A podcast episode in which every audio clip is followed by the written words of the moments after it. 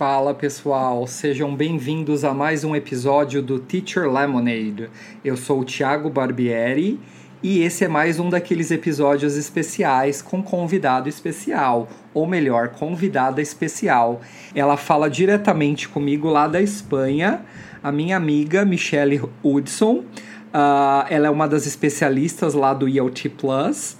A especialidade dela é trabalho com teenagers.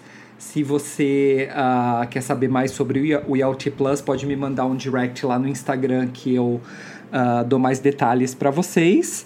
E uh, eu convidei a Mi para conversar comigo hoje porque a Mi já está trabalhando com as aulas simultâneas desde o ano passado. Porque lá na Espanha uh, eles já voltaram com as aulas uh, presenciais, só que eles trabalham na escola que ela, que ela trabalha, ela vai explicar melhor para vocês depois do, da vinheta, que eles trabalham com a questão da aula presencial com parte da turma e a outra parte da turma em casa, lá no online. Então ela vai falar da experiência dela pra gente para poder ajudar todo mundo que está trabalhando ou vai começar a trabalhar com esse tipo de aula aqui no Brasil, tá bom? Então se você gostou aí da proposta, fica ligada, fica ligado que depois da vinheta a Mi vai conversar com vocês. Até já já. Houston, we have a problem. Legendary. Five, four, three, two, one.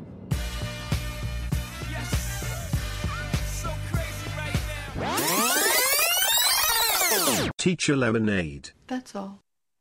Bom, pessoal, conforme falei antes da vinheta, hoje teremos uma convidada especial, uma convidada internacional, uh, lá da Espanha, falando diretamente aqui com a gente sobre a experiência dela nas aulas híbridas. Então, com vocês, senhoras e senhores, Michelle Woodson. Mi, seja bem-vinda ao Teacher Lemonade. Muito obrigada por ter aceitado o convite.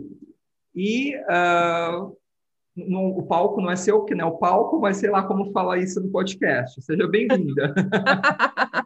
Muito obrigada, Ti, pelo convite. Eu amei que você tenha me chamado para vir aqui e compartilhar as experiências com o pessoal. E eu espero que o que eu converse aqui contigo seja de ajuda para quem está ouvindo.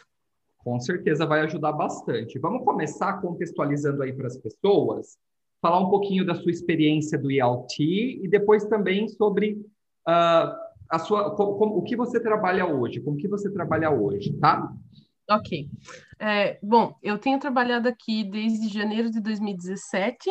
Eu cheguei aqui no final de 2016, enfim, já comecei a trabalhar logo em seguida com aulas particulares e comecei a trabalhar em escola de inglês aqui em 2018. Aqui o ano letivo começa em setembro, uhum. então eu estou na mesma escola é, pelo terceiro ano e nós temos trabalhado com as aulas híbridas desde novembro porque quando voltamos em setembro para o novo ano letivo, as aulas tinham começado com todos os alunos juntos, mas aí foi é, decretado né, o limite de alunos na turma, enfim. E então a gente agora tem trabalhado com, com mais restrições. Vocês voltaram em setembro presencial, aí com limite de aluno, né?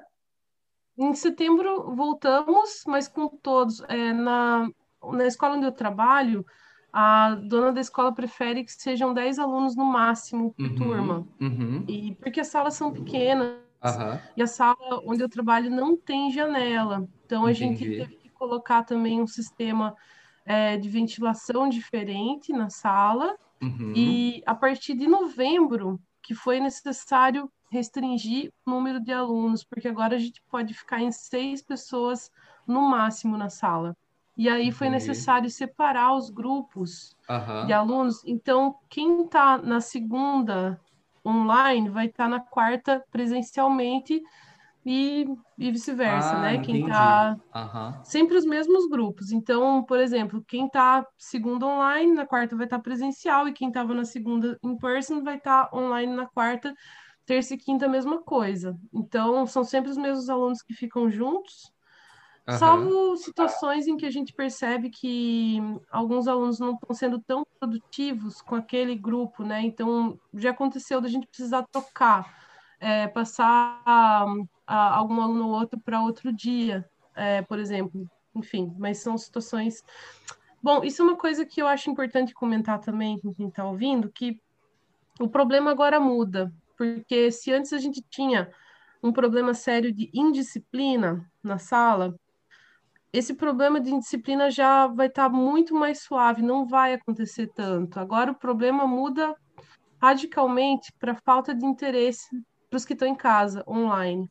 Uhum. Porque eles ficam muito passivos, assim, muito é, desligados às vezes. Então, o desafio maior é chamar atenção e engajar para que eles sejam tão participativos quanto os que estão in person, os que estão lá na sala de aula. Isso uhum. deixa é, a aula muito mais estressante para quem, quem é teacher, porque no final do dia o cansaço mental é tão grande, porque as adaptações que têm que ser feitas para que essa aula seja atrativa para quem está em casa e para que quem está em casa possa interagir com quem está na sala. Ai, chega no final do dia, a cabeça tá super. A mil. Uhum. Imagino, porque quando o pessoal começou a dar aula online, eu já trabalhava com aula online antes da pandemia e a gente sabe que no online a gente fica um pouco mais cansado, é um, é um cansaço diferente do cansaço do, do presencial. Mas eu li vários artigos, várias coisas falando que gera esse cansaço no online. E agora, com essa possibilidade de você trabalhar o online e também o presencial, você vai carregar uh, os dois cansaços e um terceiro nível, que é o nível de você ter que dar atenção e fazer as duas, os dois lados interagirem, né? Acho que isso é, é, é um desafio. Uh, Exatamente. Falando, e falando mais especificamente aí do quando você começou a trabalhar com esse híbrido aí, com esse simultâneo, quais foram os desafios lá no começo? O que, que foi a, a parte difícil aí? A parte tecnológica do processo, porque a dona da escola ela teve que investir muito em, em materiais bons, vai, porque uhum. a gente teve que comprar uma câmera que pega a sala de aula inteira para que quem está em casa possa ver os alunos, todos os alunos que estão na aula, né? Claro uhum. que não vai conseguir ver as carinhas muito bem, mas dá para ver eles lá se mexendo e tudo mais, né? E quem está em casa, e quem tá na sala vê quem está em casa por causa do projetor. Então, aí a questão do microfone também, que a gente teve que trocar de microfone várias vezes até achar um bom que desse para pegar a voz de quem está na sala, porque claro, quem está na sala escuta muito bem quem está em casa falando por causa dos speakers, Sim. né? Só que o contrário não é tão bom assim quem está em casa não consegue ouvir tão bem quem está na sala. Então, é, assim, levou um certo tempo para a gente adaptar essas questões e para ver qual seria, é, sabe, melhor opção de microfone, coisa de ajeitar a câmera. Eu levo sempre um celular antigo meu para poder entrar na reunião com esse celular e aí, os alunos que têm em casa podem me ver também, porque com a ah, câmera que está ligada -huh. no computador, eles veem o pessoal da sala de aula, -huh. e com a câmera do meu celular, eles veem a mim. E aí, outro cuidado que eu tenho que ter, que eu sempre tenho que. São vários detalhezinhos, eu tenho que chegar bem mais cedo para deixar tudo no jeito câmera, microfone e meu celular com a reunião e tenho que lembrar de desligar o microfone do desse celular que pega a minha imagem. Uhum e também o áudio, para não dar eco. Então, são várias questões, vários detalhes. E até a questão de deixar o link pronto lá para entrar na hora certa. E aí eu tenho que estar na sala de aula para receber quem está entrando online. Tem os que querem entrar na sala presencialmente. E eu tenho que pegar a temperatura de quem está vindo e ver se passou álcool na mão. São várias coisas. Vários detalhes que vão além do, do, do, teaching, né? Sim, e daí quando termina a aula, eu mesma tenho que limpar cada mesa, passar o produto, né, para deixar tudo certinho. São vários procedimentos agora para ter em mente. Sim, e você falou que o desafio maior foram os equipamentos, mas mesmo assim, agora vocês chegaram no, no, no ideal aí para vocês que está funcionando. Só que esse ideal, acho que você vai concordar comigo, varia de escola para escola, porque não é só uh, ser uma câmera boa ou um microfone bom, depende do tamanho da turma, depende do tamanho da sala uma, uma série de, de questões, né? É, e tem uma a mais que também tem sido um desafio gigantesco, que é a plataforma que a gente usa para aula online, porque uhum. eu adoraria poder usar o Zoom, que eu já estou muito acostumada com o Zoom, é o que eu uso quando eu trabalho com professores, e é o que tem dado certo para mim há anos, desde que eu comecei a dar aula particular online, eu uso o Zoom. Só que na escola onde eu trabalho, eles optaram pelo Google Meet. Uhum. E aí a questão de compartilhar a tela já não, não é da mesma maneira, e a coisa de qualidade de som e trava o computador e uma série de detalhes que muda muito. É, então, assim, a questão dos breakout rooms, por exemplo. Uhum. No Zoom eu poderia fazer isso. Eu soube que agora no Google Meet também dá, mas eu confesso que eu ainda não sei como fazer. Eu tenho que separar tempo. Aí que tá, o Google Meet ele demanda várias coisas que no Zoom já tá tudo pronto. Já, é tudo intuitivo lá. É, e assim, Google Meet a gente tem que pôr várias extensões para poder funcionar como funciona o Zoom. E eu sei que tem muitas escolas que estão nessa também, de usar o Google Meet, e ou até outro programa, né? uhum. né? Então, é, veja que no Google Meet eu já não posso conversar individualmente com cada aluno. Então, a questão de feedback on language também já fica comprometida, porque uhum. se eu tivesse com Zoom, eu podia conversar individualmente com cada um, poderia mandar mensagens particulares, né, para ajudar em atividades. Com o Google Meet eu tenho que me virar de forma diferente, então muitas vezes eu peço para eles colocarem respostas é, por WhatsApp. Eu pedi uhum. para a dona da escola que se a gente pudesse criar, né, um, e ela autorizou, então a gente uhum. criou grupos no WhatsApp para poder manter contato, né, para eles poderem mandar resposta, poder dar feedback on language. Uf, então são várias coisas que, dependendo do programa que a gente usa, a gente tem muito mais trabalho extra classe também. Uhum. Então, tem tudo isso.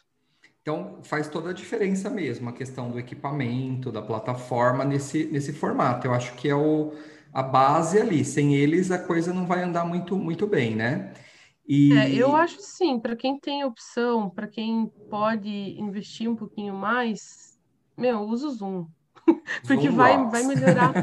sim, vai, nossa, vai ser muito mais fácil, vai, vai salvar tempo e, e energia. Sim, Isso vai, sabe, vai facilitar muito a vida. É... E... Mas assim, a gente tem que tentar se adaptar, né, Tia? Se eu não tenho opção sim, de usar o Zoom, eu tenho que me virar, né?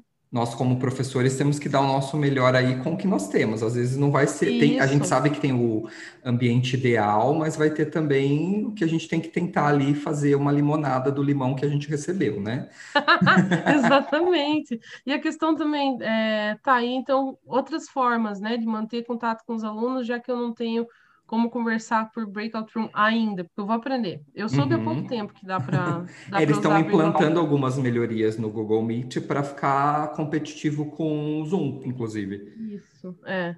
Aí, o que eu faço muito também é ter um Google Doc File por aluno, e aí eu posso conversar com eles por Google Doc File.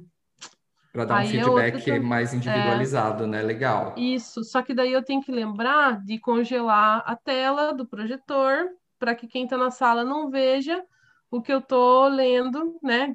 Pra, uhum. Porque, claro, tem a questão também da privacidade deles, né? Das respostas e tudo mais. Então, eu tenho que lembrar de tudo isso. Congelar a tela do projetor, parar de compartilhar a tela, né? Para quem está em casa. São várias questões. A gente, na verdade, às vezes o pessoal pode pensar, ah, para dar esse tipo de aula tem que ser praticamente um hacker. Mas não, na verdade é treino e paciência, porque são uhum. detalhezinhos que a gente vai melhorando aí com o tempo. E ainda falando da questão do áudio, como que você fica durante a aula? Você fica sentada, você fica em pé? Qual que é a dinâmica da sua, da sua aula? E, e okay. aí depois já tem uma pergunta para ligar com isso daí. Uhum. É, a maior parte do tempo sentada, porque eu fico no computador e tenho que escrever né, as coisas. Uhum. Eu não uhum. tenho mais usado o quadro, uhum. É, porque agora no quadro sempre está ah, projetado o que o pessoal de casa está vendo na tela do computador, para quem está na sala possa ver a mesma coisa, né? Então já não escrevo no quadro e acaba que o chat do, do Google Meet ou o próprio Google Doc File é usado como quadro. Para você é, poder mais... mostrar para os dois lados, tanto para quem está na escola pra, quanto, quanto quem está em casa, né? Exatamente. Eu até sei que tem gente usando aí é, programas diferentes aí, que são quadros já, né? Enfim. Uhum. Mas eu estou me virando com o Google Docfile mesmo, que já estou acostumada, dá para colocar comments depois. Enfim, eu estou achando mais fácil fazer assim. É, às vezes, como a gente usa também o livro didático que tem a plataforma online. Aí eu posso escrever no próprio livro e depois apagar. Isso, isso então, ajuda, né? Os, os livros, é. como se fossem os livros digitais, que aí o professor é, ele anota ali, faz marcação, e tanto quem está em casa quanto quem está na escola consegue acompanhar. Exatamente. Isso tem me ajudado muito e também a, ajuda a ter mais tempo, né? Uhum. Mais tempo produtivo na aula. E esse microfone que você mencionou, que foi o último aí que depois de tentativa e erro vocês acertaram, é, é uma sala pequena que você falou, ele fica no centro da sala, fica mais próximo de você, como que é isso? Ou não tem mais o... próximo de mim. De você. Uhum. Mesa que eu tô, é. Então, é, é complicado. Eu sempre eu, peço para quem está no fundo falar mais alto. Eu acredito que é aquele tipo de, de microfone que tem a captação 360 graus que é usado geralmente em reunião, que o pessoal coloca em cima da mesa e todo mundo que está na reunião consegue participar. Exatamente esse. Acho que é omnidirecional, redondinho. né? Redondinho, uhum. isso. Legal. Uhum. E a interação, por exemplo, você vai fazer um pair work, uma atividade em grupo, pequena, alguma coisa assim. Uh, você geralmente coloca quem está em casa com quem está em casa e quem está na escola com quem está na escola, ou dá para fazer esse mix? De quem está na escola falar com quem está em casa e vice-versa? Para as turmas de adolescente, que eu sei que todos eles têm celular, é muito mais fácil, porque daí eu posso brincar com isso, né? Do brincar, ó. eu posso trabalhar com isso dos pares é, uhum. de todas as maneiras, né? Então não importa daí, porque eles podem se comunicar por WhatsApp, e isso tem acontecido uhum. muito. Só que eu tenho é, só dois grupos nessa situação, porque eu tenho um outro grupo de twins, né, os pré-adolescentes, que eles, eles não têm, né, celulares. E os young learners, imagina, muito menos, né? Então, é, eu tenho dois grupos numa situação favorável, né? A interação entre eles fica muito mais fácil. E para os outros eu tenho que fazer desse jeito mesmo. Quem tá na sala com quem tá na sala e quem tem casa com quem tem casa, só que uhum. é muito mais difícil, né? Porque você Sim. vê a falta do. E a falta do breakout room de novo. Eu tenho que uhum. ver urgente como é que funciona isso, do breakout room no, no Google Meet. Então Mas mesmo eu tô imaginando o caos crescer, ter que passar. É, por cada um também e ter que dar atenção para quem está na, tá na sala. sala. Você vai ter que dar uma divisão bem vai facilitar a vida para você poder colocar o pessoal que está em casa fazendo atividade certinho, mas uhum. ao mesmo tempo você vai ter aquele desafio de ter que olhar, ficar com um olho na sala e um olho no computador. Nossa, é, é desse jeito. Às vezes eu, enquanto o pessoal de casa está trabalhando, aliás, enquanto todos eles estão trabalhando em um exercício controlled practice, né? Então eles estão lá uhum. fazendo alguma atividade do livro, estão completando aí eu consigo dar uma atenção maior para quem está na sala. Uhum. Eu consigo ver os livros deles, as respostas. E aí, claro, na próxima aula, esse grupo muda, né? Quem estava em casa uhum. nesse dia vai estar tá na aula comigo presencialmente na próxima. Então, mesma coisa. Só que aí vem aquela questão outra vez, acaba aproveitando mais quem está na sala. E isso me dá muita pena. Então, esse é o maior desafio para mim. Fazer com quem está em casa é, fique tão interessado na aula quanto, quanto quem está lá na sala comigo. De aula. É. E essa, essa política aí que você mencionou, da, por exemplo, um grupo de segunda e quarta, uh, quem teve presencialmente na segunda, na quarta fica online e vice-versa, foi a escola que adotou ou foi alguma orientação que vocês receberam aí do, I don't, I don't know, não sei, do, do, da parte de educação, aí da parte na Espanha? Poxa, eu acho que foi uma decisão da própria dona da escola isso. Não sei dizer se foi algo oficial, mas o que eu tive como decidir foi que aluno estaria, bom, não totalmente também, porque tem alunos que têm irmãos que vão na escola no mesmo horário, que estão com, outros professores, e os pais uhum. vão querer levar no mesmo dia. Outra questão que a gente levou em conta na hora de decidir quem vai em qual dia foi a questão de. Porque às vezes eu tenho irmãos que estão na mesma, na mesma sala. Eu tenho uhum. várias situações assim, vários grupos que têm irmãos estudando juntos. Uhum. Porque aqui tem muito, é, muitos irmãos gêmeos uhum. da cidade onde eu trabalho. Eu acho que é uma coisa da cidade, ou até é, questão de. Enfim, aqui na Espanha, é, acho que teve muita gente com é, ai, como fala, gente? A fertilização in vitro, enfim. Aham, e aí tem vários casos de irmãos gêmeos na escola. Entendi. Então uhum. é muito comum a gente ter que deixar esses alunos juntos, né? Claro. Uhum. Até porque, como eles já estão juntos em casa, daí a gente já minimiza os riscos de contágio se a gente leva esses dois alunos né, no mesmo dia.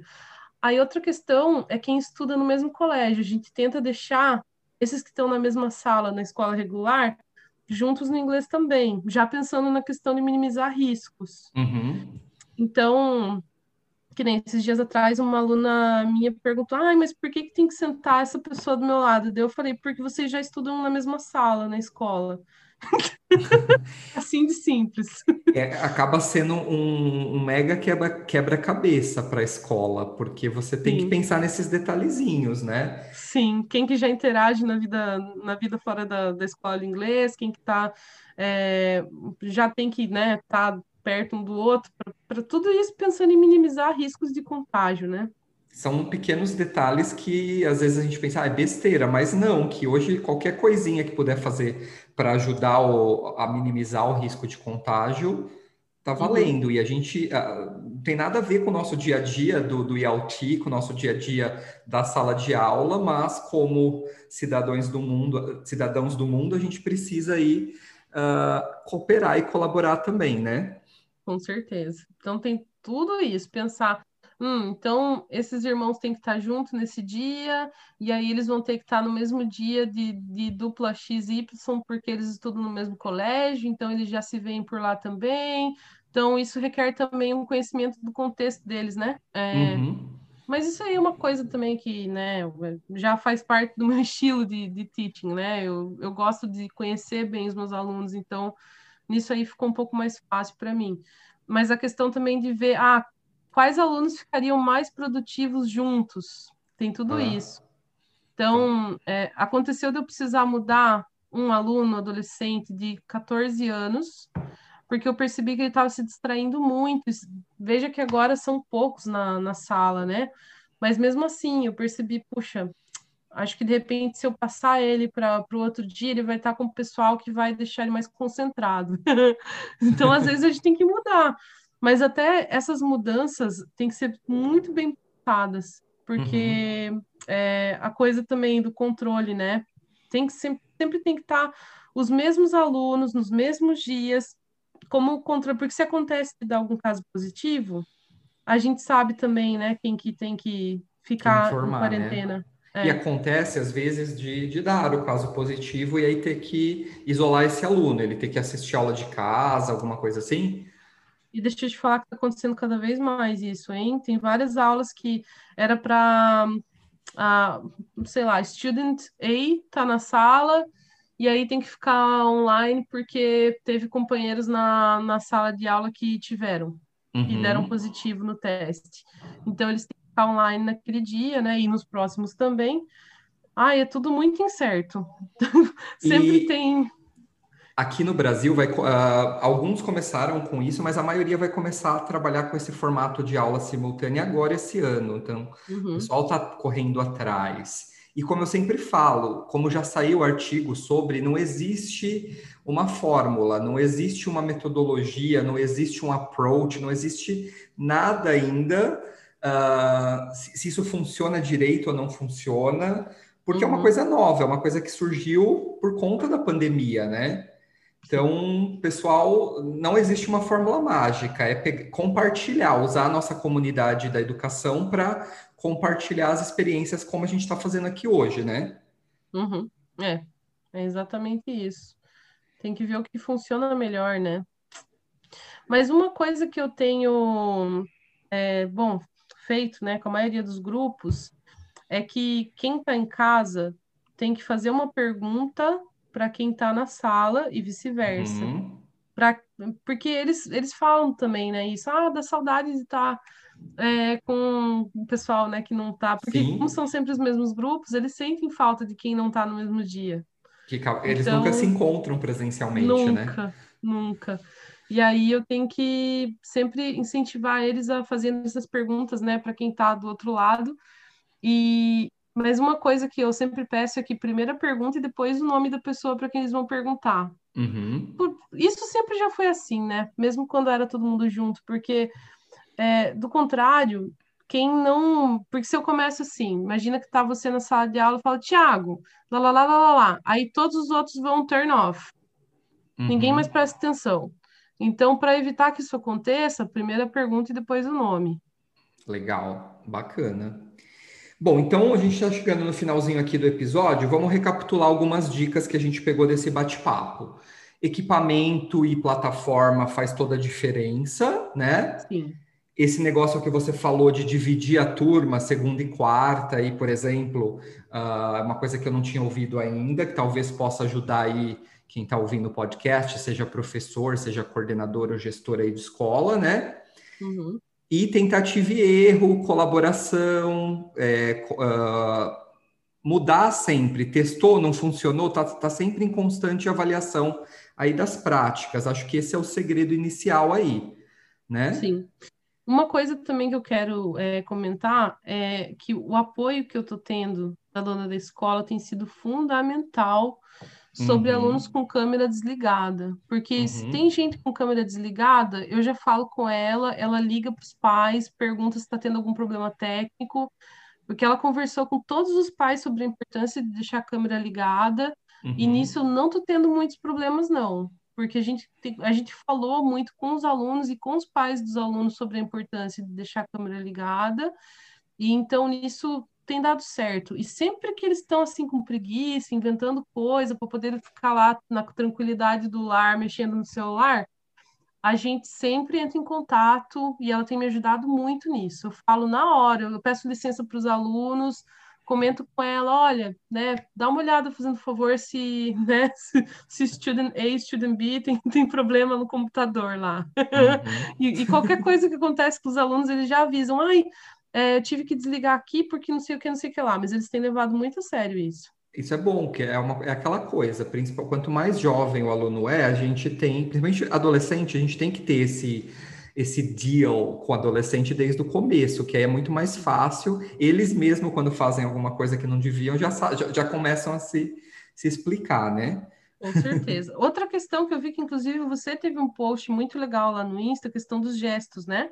É, usar gestos sempre que possível para as aulas, para o momento de dar as respostas para um exercício, por exemplo. Uhum. É, já combinar, né? Então, a resposta A, coloca a mão na cabeça, a resposta B, coloca a mão no ombro, se essas maluquices, porque Sim. daí também prende atenção e dá um tempo também para que eles, é, mesmo os que tiverem errado a resposta, já ajeita ali na hora e já. daí, e, e acredito que, que, que, ajuda no engajamento entre quem está em casa e quem está na escola. E principalmente prender a atenção de quem está em casa, porque na escola é fácil, você chega uh, ah, para o aluno, você está mais perto do aluno do que quem está em casa. Acho que é uma maneira aí de gerar engajamento também. Com certeza. Legal, Mi. E para finalizar, vamos, você gostaria de deixar alguma mensagem aí para quem está ouvindo? Alguma, sei lá, o que você quiser falar aí, Uh, Quero que, você, sim. que mensagem você gostaria de deixar para os nossos amigos aí, educadores?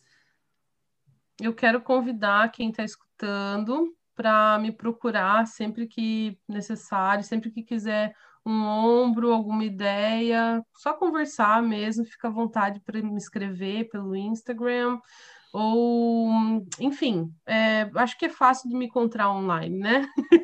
Como que, então, como que a gente pode te Eu vou te marcar no, nos tá. posts do, do episódio e também na descrição do episódio nas plataformas vou deixar o seu arroba do Instagram. Mas uhum. se quiser deixar o arroba aí para o pessoal, como que eles te encontram? arroba Michele, underline Hudson, underline ELT. Legal, e eu vou, vou colocar na, na descrição aí do episódio. Mi, muito obrigado por ter topado aí, por ter participado. Foi muito legal bater esse papo com você. Espero que a gente possa ter ajudado muita gente aí a ter uma luz para quem vai começar, está no comecinho aqui do semestre no Brasil, o pessoal está voltando agora, muitos voltam nas próximas semanas, então uh, muito obrigado mais uma vez e está sempre convidada a voltar aqui para bater um papo com a gente, tá bom? Amei, amei muito estar aqui contigo e eu que agradeço de coração pela oportunidade. Eu que uhum. agradeço uh, novamente aí para você. E é isso, pessoal. Se você gostou aí do episódio, se você acha que pode ajudar alguém aí com esse episódio, marca seu amigo, envia esse esse uh, esse episódio para algum professor. Isso vai contribuir para a vida profissional desse professor e vai me motivar a produzir novos conteúdos aí para vocês, tá bom? Uh, tchau, tchau e até o próximo episódio.